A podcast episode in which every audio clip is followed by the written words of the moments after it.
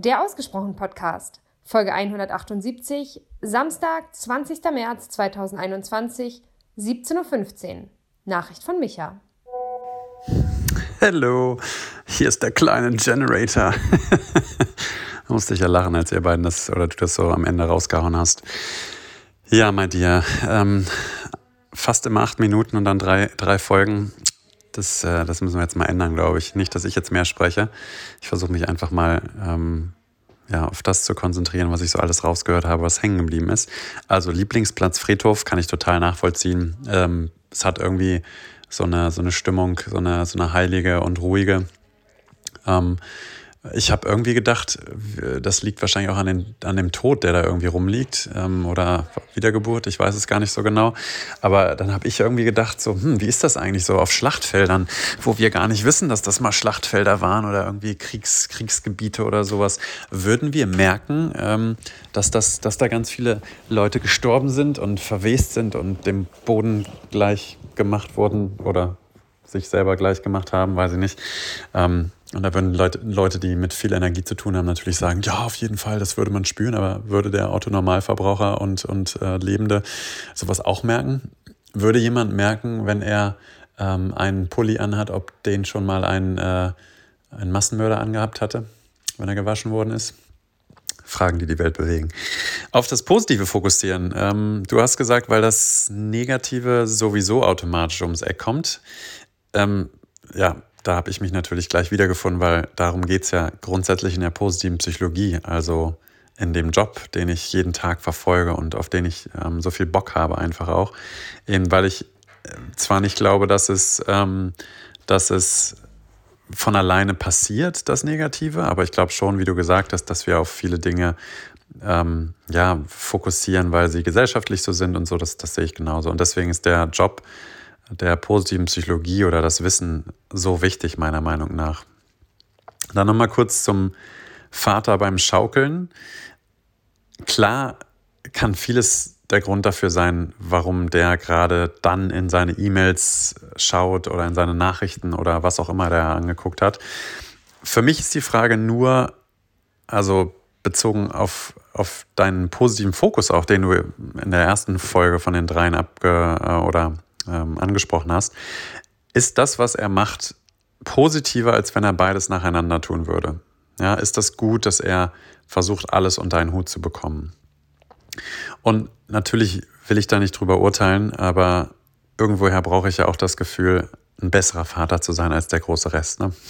Ich muss ja schon mal irgendwie den psychologischen Abwärtsvergleich machen, sonst klappt das mit dem Selbstwertgefühl nicht.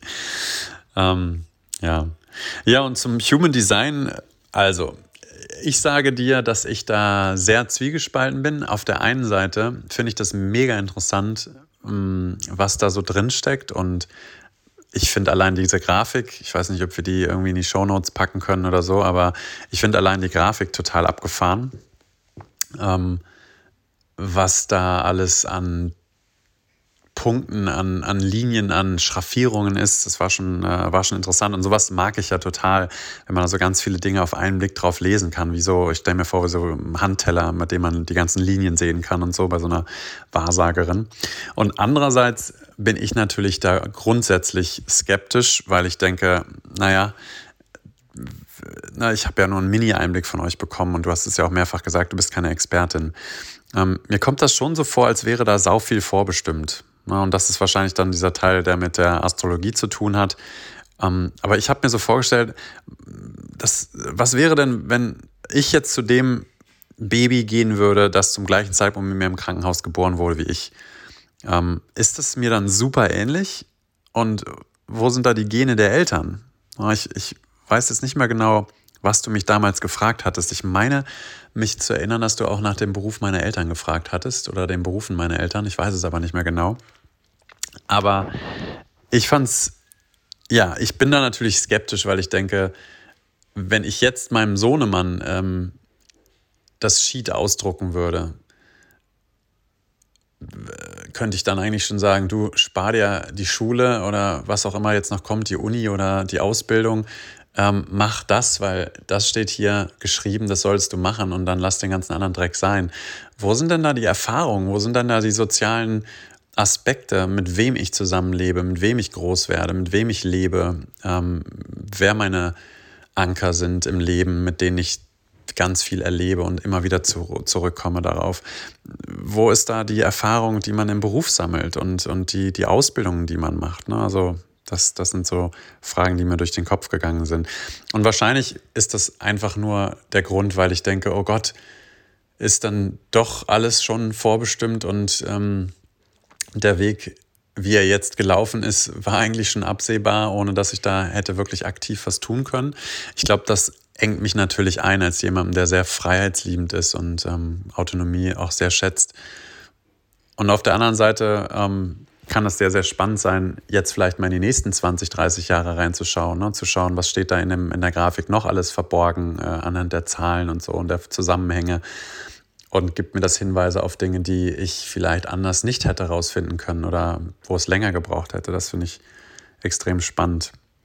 Wie ist das? Was macht ihr denn? Haut ihr euch das jetzt da rein? Macht ihr dann einen Kurs oder ähm, eine Ausbildung? Ähm, ist das ein, ein neuer Businesszweig, den ihr aufmacht? Ähm, so modernes Handtellerlesen oder ähm, lief hier ähm, Kaffeesatz oder sowas? Oder ich meine, das sind wahrscheinlich die typischen Kritiken, die ich ähm, jetzt raushaue, die bei solchen Geschichten äh, immer rauskommen oder gefragt werden von den Nichtwissenden, von den ignoranten Typen wie mir, die sich noch immer nicht damit beschäftigt haben. Ich habe bei Wikipedia mal kurz irgendwie äh, den englischen Eintrag angeschaut.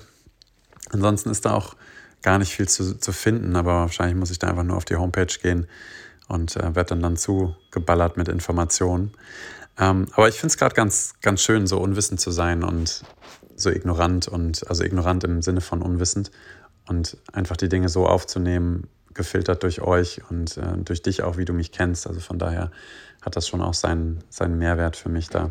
So ein bisschen wie früher, als ich in den Assessment Centern die Lebensläufe der Leute, die vor mir saßen, nicht durchgeguckt habe, um einfach unbefleckt ähm, in die Gespräche reinzugehen.